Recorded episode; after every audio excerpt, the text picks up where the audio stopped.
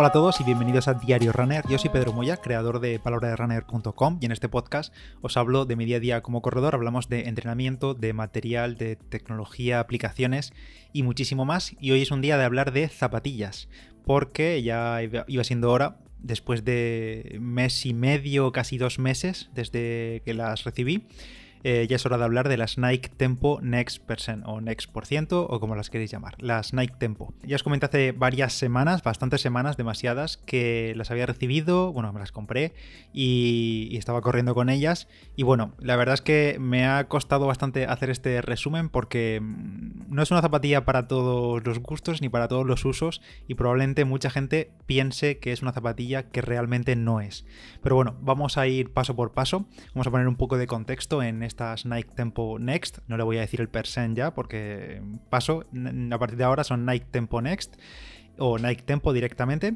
Y estas fueron unas zapatillas que se anunciaron ya en febrero, en febrero de 2020, si estás escuchando esto en otro año, en febrero junto con las Alphafly. Eh, febrero, estamos hablando de febrero, ¿eh? ¿eh? Ya han tardado casi 6-7 meses en llegar a las tiendas, en salir al mercado. O sea, siete meses, medio año para unas zapatillas que, bueno, pues una zapatilla de entrenamiento, que no, era en realidad una zapatilla hiper avanzada ni nada de eso, como la Alpha Fly, por ejemplo. La Alpha Fly, en cambio, salió ya hace bastantes meses.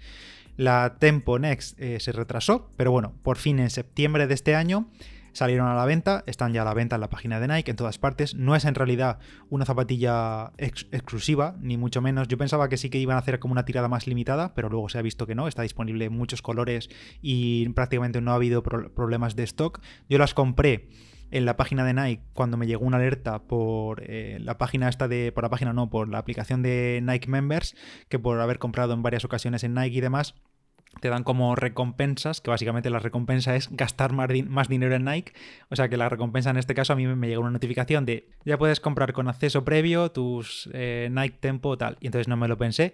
199,99 euros eh, pagué y punto. Te asegurabas la unidad y a la semana, como siempre, me llegó desde la página de Nike. Así que vamos allá y lo primero, ¿dónde se coloca esta zapatilla en la gama de Nike? La Nike Tempo se dijo en su día, o se sigue diciendo incluso hoy en día, aunque no es realmente cierto, que la Nike Tempo iba a ser la versión de entrenamiento de las Alphafly y que por tanto también venían a ser como un híbrido, extraño híbrido entre las Zoomfly y las Nike Pegasus Turbo 2. Las Nike Pegasus Turbo porque tienen la espuma Zoomfly y las Zoomfly porque tienen la placa de carbono. En este caso no tenemos placa de carbono, tenemos una placa de resina, de composite, pero sí tenemos Zoom X eh, mezclado con React, con la espuma React, que es por ejemplo el que usan las Pegasus 37, en la parte del talón. Bueno, con la AlphaFly y con las Vaporfly Next, eh, esos son, digamos, las dos zapatillas como que son los máximos exponentes de velocidad, del rendimiento dentro del catálogo de Nike. Entonces, las Tempo Next, este modelo que estoy hablando hoy, estaban creadas con la intención de por parte de Nike tener una zapatilla un poco a medio camino entre el día de la competición y los entrenamientos. Pero ojo, no todos los entrenamientos, solo los entrenamientos rápidos, porque como ahora comentaré, em, las Tempo Next no funcionan bien en todo tipo de entrenamientos, aunque Nike o Nike, ahora digo Nike, ahora me da por decir Nike, aunque Nike las quiera vender como una zapatilla de entrenamiento diario, en realidad las Tempo Next no lo son.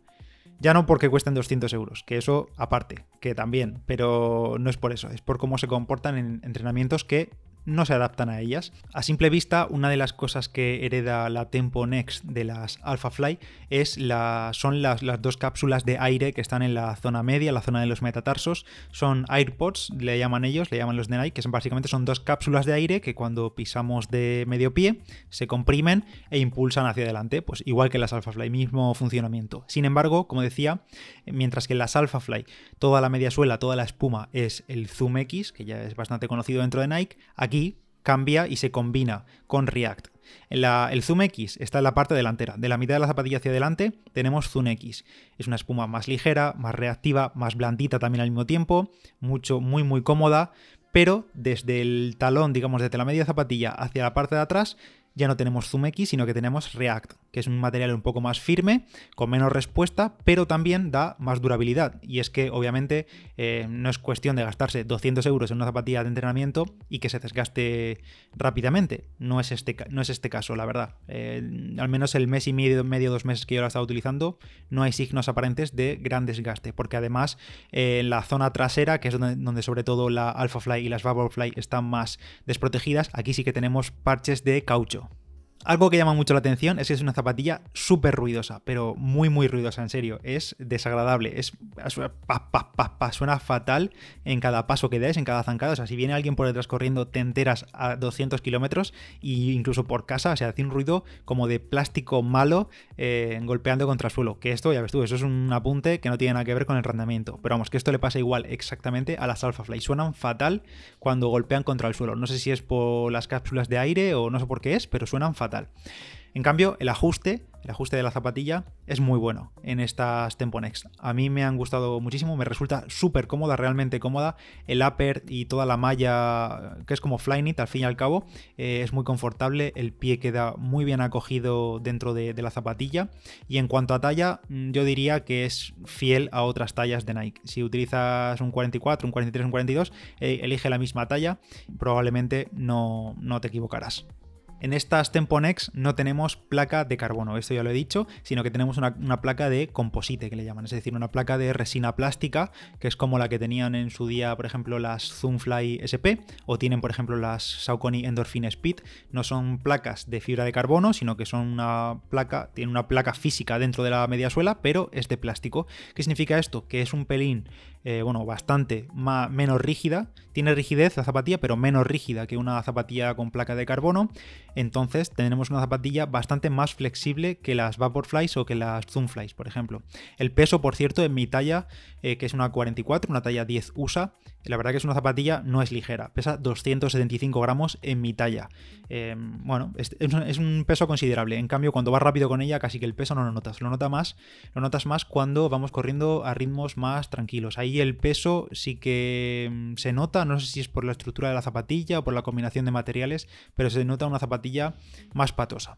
El drop, por cierto, es de 10 milímetros. Y como decía, a ritmos lentos se siente una zapatilla pesada, un poco bastante torpe, como patosa, demasiado, no sé, demasiado mazacote. Es una sensación curiosa porque a ritmos altos, cuando aceleras un poco, esto que acabo de comentar desaparece. O sea, la zapatilla cambia totalmente, ya no se siente torpe ni pesada. Es como si eh, la posición en la que están los eh, de aire, las burbujas estas de aire y la placa, como si esa posición tan adelantada necesitasen de ese mayor impulso extra que da un ritmo mayor para funcionar, para ponerse en marcha. Es como que necesitasen ese empujón. Cuando se acelera, la zapatilla, al menos en mi caso he notado que cambia muchísimo, cambia totalmente. En tiradas a ritmo, en farlex, en series, en entrenamientos de series rápidas, en ese tipo de entrenamientos más rapidillos, sin duda la Tempo Next es una mejor zapatilla es en ese tipo de entrenamientos en los que realmente se nota bien, se siente bien, donde se nota que las cápsulas de aire, que el zoom X de la parte delantera entran en juego y donde se siente reactiva.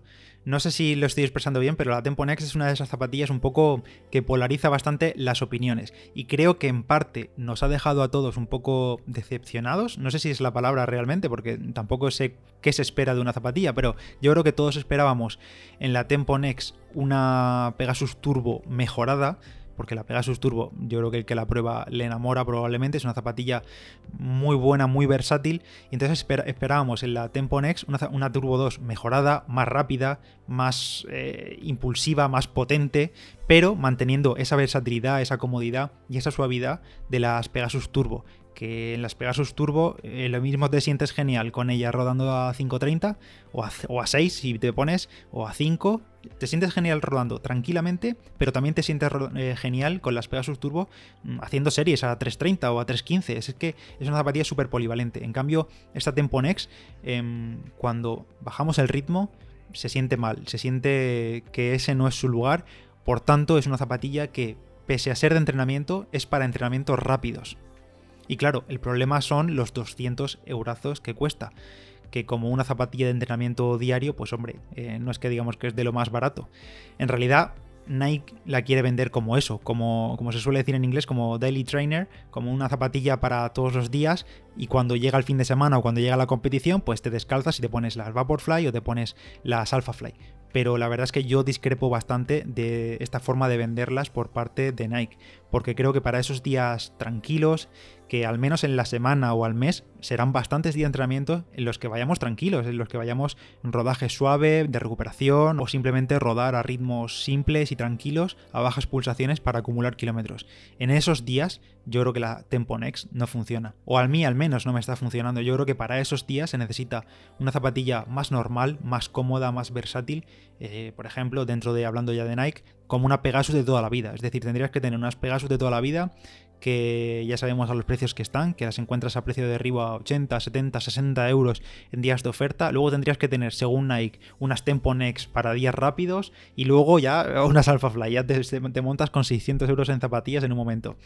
Así que bueno, eso, 200 em, euros son muchos euros y es que por mucho menos de eso tenemos zapatillas igual de rápidas y bastante más versátiles, pudiendo incluso comprar varios pares. Hace unos días además en el grupo de Telegram se apareció, ya visteis la locura que hubo cuando salieron los pares sueltos de tallas que quedaban en, la página de Nike de Zoomflies, de las Zoomflies que ya están descatalogadas, a 68 euros. O sea, 68 euros, señores. Una, un zapatillón por 68 euros.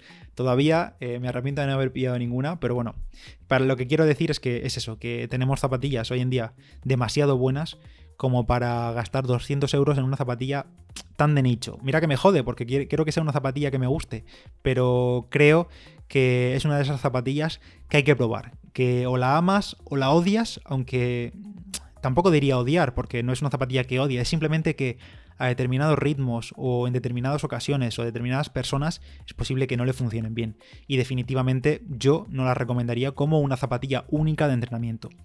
sobre todo si los ritmos van a ser tranquilos o van a ser corredores que pues no tienen muchísimo nivel y que simplemente pues van allá a su chino chano y no quieren hacer entrenamientos de velocidad ni nada de eso. En esos, en esos casos yo no recomendaría la, la Tempo Next. Para entrenamientos rápidos, de verdad, series, intervalos, farlex, cambios de ritmo, así muy intensos, entonces sí, entonces sí que pueden tener sentido. Pero claro, ya hablamos de ampliar el armario de zapatillas con varias más para poder eh, ocupar esos huecos que nos quedan intermedios. En fin, espero que os haya gustado este análisis tras un mes y medio, casi dos, con las Temponex. Si tenéis cualquier duda, me la podéis dejar por Instagram. Yo soy Palabra de Runner en Instagram, o por el grupo de Telegram, Palabra de Runner, si lo buscáis ahí, o por iVoox en un comentario, o por donde queráis. Eso sí, ya os adelanto que en el próximo episodio os voy a contar que no es oro todo lo que reluce con las Temponex, al menos en mi caso, he tenido problemas personales con ellas, me he peleado con ellas, así que en el próximo episodio os dejo ahí con el cliffhanger y, y ya os lo, os lo comentaré. Nada más, yo soy Pedro Moya y nos escuchamos en el siguiente. Gracias por escucharlo y si os ha gustado, se agradece una valoración. Adiós.